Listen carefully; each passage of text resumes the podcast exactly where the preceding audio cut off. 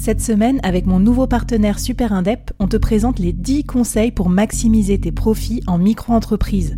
Des conseils pour maximiser tes gains, mais surtout éviter les boulettes administratives. Autant te dire que ça m'aurait plu d'avoir quelqu'un qui me donne ces conseils-là quand je me suis lancée. Je te mets le lien vers ces 10 conseils pépites et un petit cadeau qu'on te réserve avec Super Indep en description de cet épisode.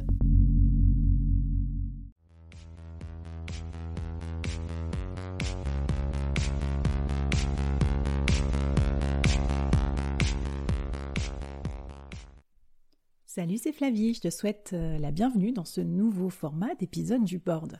Le board express, c'est 15 minutes pour voir ensemble des outils actionnables immédiatement pour faire de toi un meilleur leader. C'est parti pour le thème du jour. D'ailleurs, si tu veux gagner du temps pour tout déchirer cette année, en 2021, n'oublie pas que tu peux faire appel à mes potes les koalas, les commerciaux à la demande. Tu peux les trouver en description de cet épisode et ils peuvent prospecter pour toi, euh, trouver des clients, les fidéliser, etc. pendant que toi tu te consacres à d'autres choses qui te plaisent plus. N'hésite pas à les contacter de ma part. Si tu veux profiter des outils version template pour pouvoir travailler à ton organisation juste après avoir écouté cet épisode, eh bien je te conseille de t'abonner à notre newsletter Board Members. C'est newsletter hebdo qui t'enverra chaque semaine des outils et conseils exclusifs pour mettre en application les conseils vus dans le board. Tu trouveras euh, le lien pour t'inscrire dans la référence de ce podcast. Allez, c'est parti pour l'épisode du jour. Alors, début d'année oblige, je te propose aujourd'hui 7 outils ultra pratique quand on est manager pour fixer les objectifs et les plans d'action de l'année 2021. C'est parti. Bon alors ces outils, je les utilise tout le temps et je les adore. Euh, le plus euh, difficile pour moi, ça va être de me rappeler lequel est le numéro 1 le numéro 7, parce que j'ai fait un titre un peu putaclic. mais, euh, mais promis, c'est, pas de la gnognotte, hein. c'est vraiment vraiment des, des, outils très cool. Alors le premier outil dont j'ai envie de te parler, en fait, il concerne la fixation de ta vision pour l'année. Alors là, je t'imagine déjà derrière ton casque en train de se dire Oh là là, la vision, euh, elle commence fort, euh, trop chiant. Je sais que c'est pas le plus simple, mais c'est ce qui va permettre de découler euh, tes objectifs et du coup ton plan d'action. Euh, parce que si tu pars d'abord sur l'idée de réaliser certains indicateurs, tu vas complètement perdre de vue euh, le but suprême et du coup tu risques de prendre un énorme risque vis-à-vis de tes collaborateurs ou de tes stakeholders, c'est de ne pas les embarquer avec toi parce que personne va courir pour un indicateur, pour un taux de marge, pour un chiffre d'affaires, euh, pour un pourcentage de progression en year to date. Ça, ça fait pas courir les gens, ça les fait travailler. Mais ce qui fait courir les gens, c'est ton ambition, c'est ta vision. C'est un peu le on veut aller sur Mars de SpaceX on veut rendre la connaissance accessible au monde entier de Google. Euh, qu'est-ce que je peux trouver encore comme on veut rendre l'espace euh, connu euh, et accessible aux êtres humains de la NASA. Donc, il faut avant toute chose que tu construises ta pyramide vision, objectif, plan d'action. Moi, j'utilise souvent le mot de pyramide parce que ça nous vient du temps où on construisait des pyramides, mais après aussi de la construction des cathédrales, où en fait il y avait des corps de métiers entiers qui, euh, qui travaillaient avec acharnement pour construire, pour mettre des blocs de pierre, etc., alors même qu'ils ne verraient pas euh, la construction de la pyramide ou de la cathédrale de leur vivant. Qu'est-ce que ça nous inspire ça? Alors évidemment, peut-être c'était des esclaves et tout, donc ça c'est pas cool. ok. Sauf que euh, du temps des cathédrales, par exemple, on avait aussi des, artisans euh, payés pour ça, etc. Ils se motivaient en disant non pas euh, je pose des pierres ou du mortier, mais en disant je contribue à l'œuvre suprême de Dieu. Voilà. Donc ils entraient dans une forme de transcendance. Alors je te demande pas de trouver une transcendance religieuse dans ce que tu fais, mais je crois que c'est indispensable de se redire à quoi on travaille tous ensemble, quelle est notre mission sur cette euh, planète? Et en quoi notre entreprise apporte quelque chose euh, à nos clients, euh, à nos collaborateurs et au monde qui nous entoure? Donc cette pyramide, tu pourras la trouver dans les, dans les outils associés à l'épisode. Donc d'abord trouve ta vision, ensuite décline ta vision en 3, 4, 5 objectifs maximum qui vont t'aider à euh, réaliser, à voir qu'on est sur la bonne route pour réaliser cette vision. Ça peut être un objectif de part de marché, parce que si on veut devenir le euh, pourvoyeur de voyage euh, préféré des Français, ben, il faut bien qu'on soit peut-être le premier en part de marché.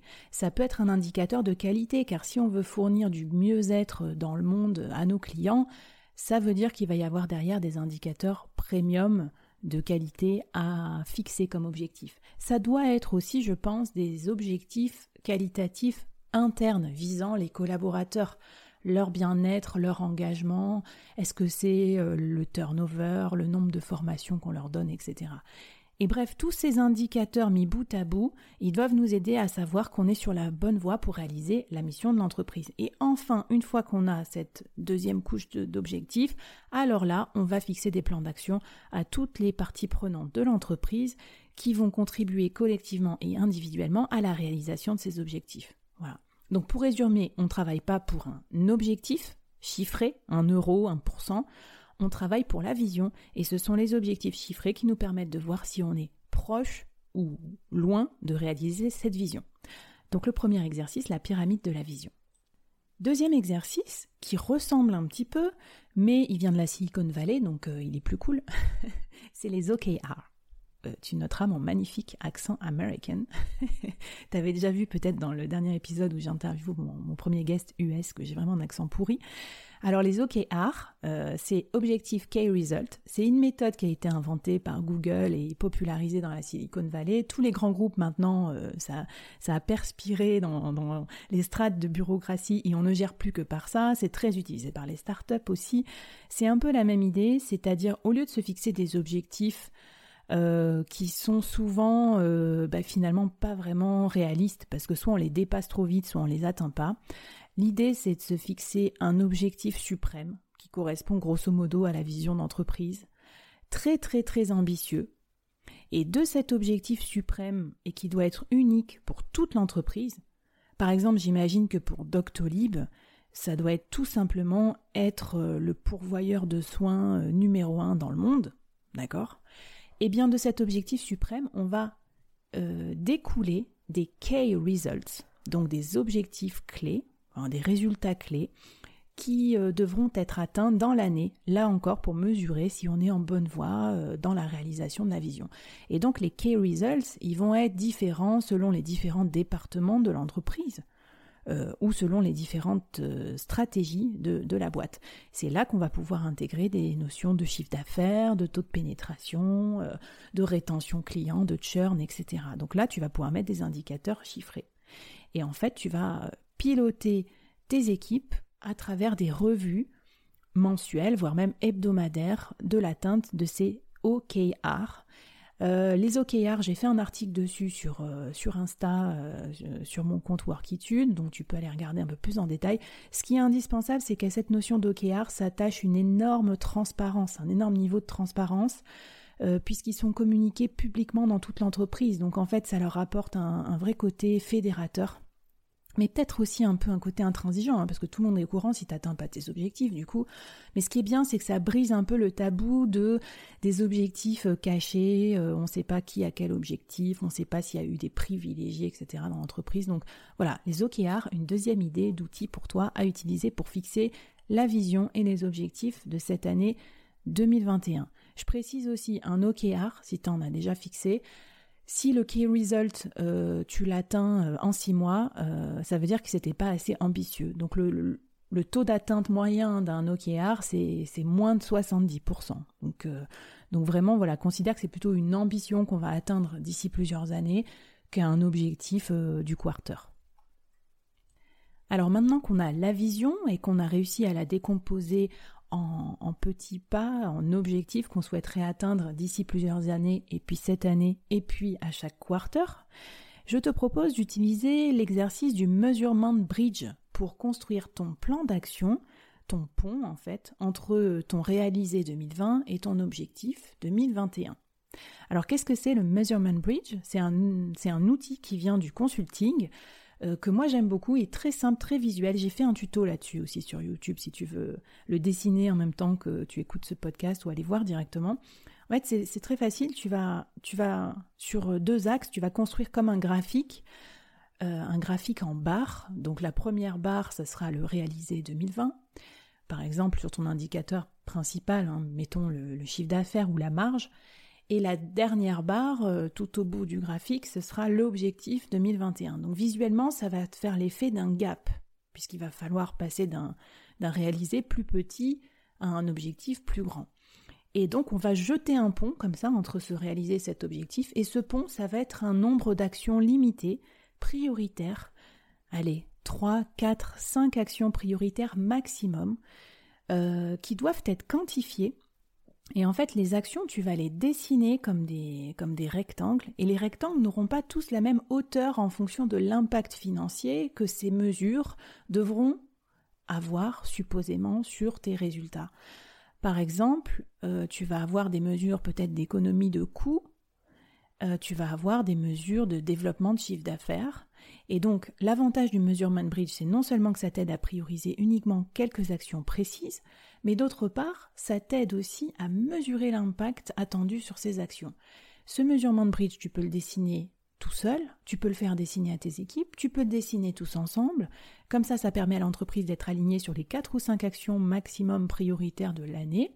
C'est quelque chose qui permet euh, voilà, d'avoir la vision immédiate, très simple, schématique de ce qu'on veut faire.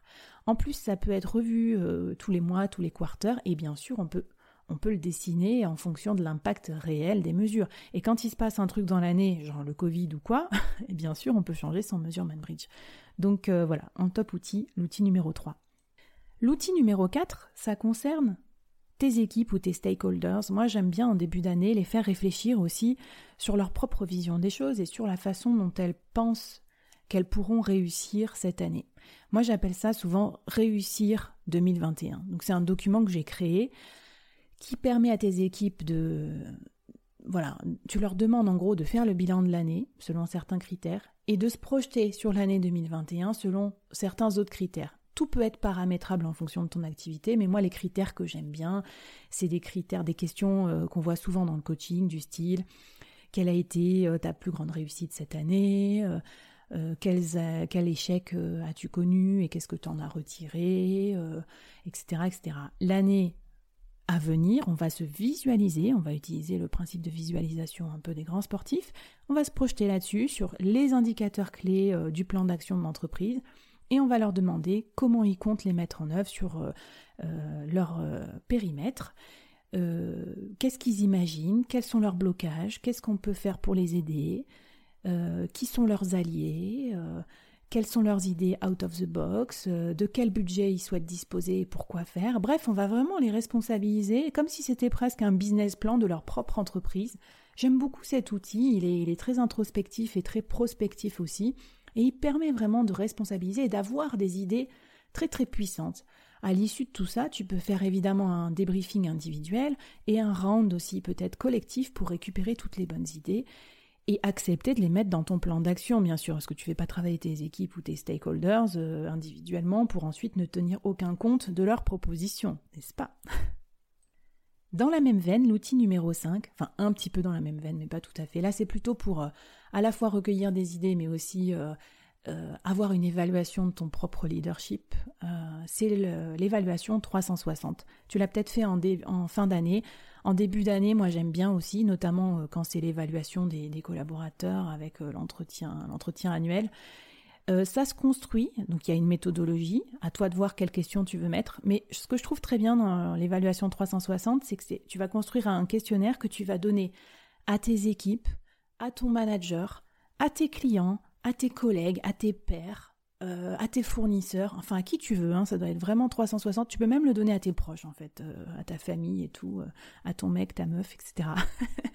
et en fait, l'avantage de ça, si c'est bien fait, alors il y a plein de, j'ai aussi écrit un article là-dessus, mais il y a plein de choses à prendre en compte pour que ça soit bien fait, que ça dégénère pas, rassure-toi.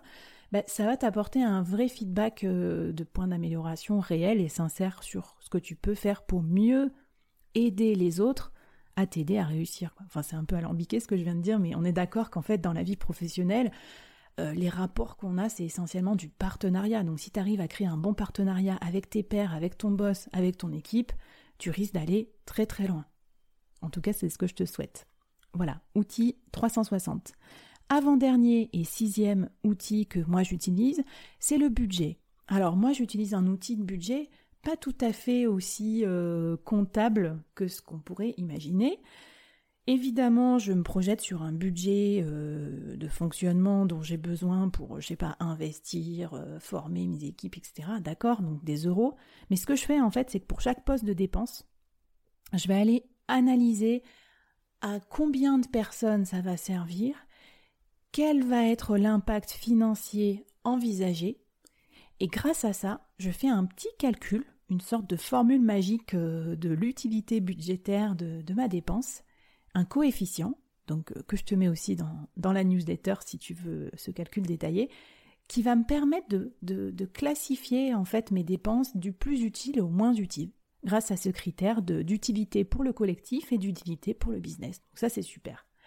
Et le dernier outil que j'aime beaucoup utiliser, c'est tout ce qui concerne le time audit et le time boxing. Ça a l'air euh, un petit peu loin de la fixation des objectifs et du plan d'action, mais je t'assure que c'est très très proche en fait. C'est tout simplement se fixer des objectifs et une vision, c'est bien, mais si ton agenda traduit complètement l'opposé de tes objectifs, t'es complètement foutu.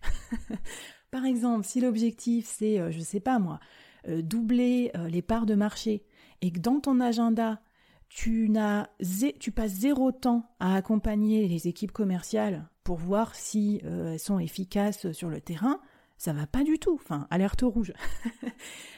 si c'est de créer un nouveau produit euh, et que tu passes zéro temps à écouter les clients sur ce nouveau marché ou sur ce nouveau produit, euh, t'es foutu. Voilà.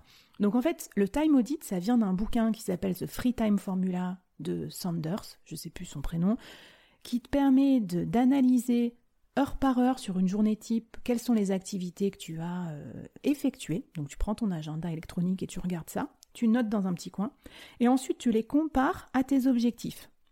Et là, tu vas te rendre compte que c'est la cata, que tu as une énorme distorsion entre le temps passé à faire n'importe quoi d'autre et tes objectifs réels. Et donc l'étape d'après, c'est que tu prends tes objectifs fixés pour 2021 et tu fais en sorte de bloquer dans ton agenda 2021, les bloquer vraiment hein, et de façon périodique, des plages de temps dédiées à l'atteinte de chacun de ces objectifs. Voilà, des demi-journées entières chaque semaine consacrées à cette atteinte d'objectifs. Si tu veux plus de détails sur ces outils, les recevoir, me poser des questions, me dire ce que t'aimes, ce que t'aimes pas, bien sûr, tu peux me contacter. Je te, mets tous les liens pour euh, discuter avec nous sur la communauté du board euh, de ce qu'on a vu dans cet épisode. Et je te souhaite surtout une excellente année 2021. Allez, ciao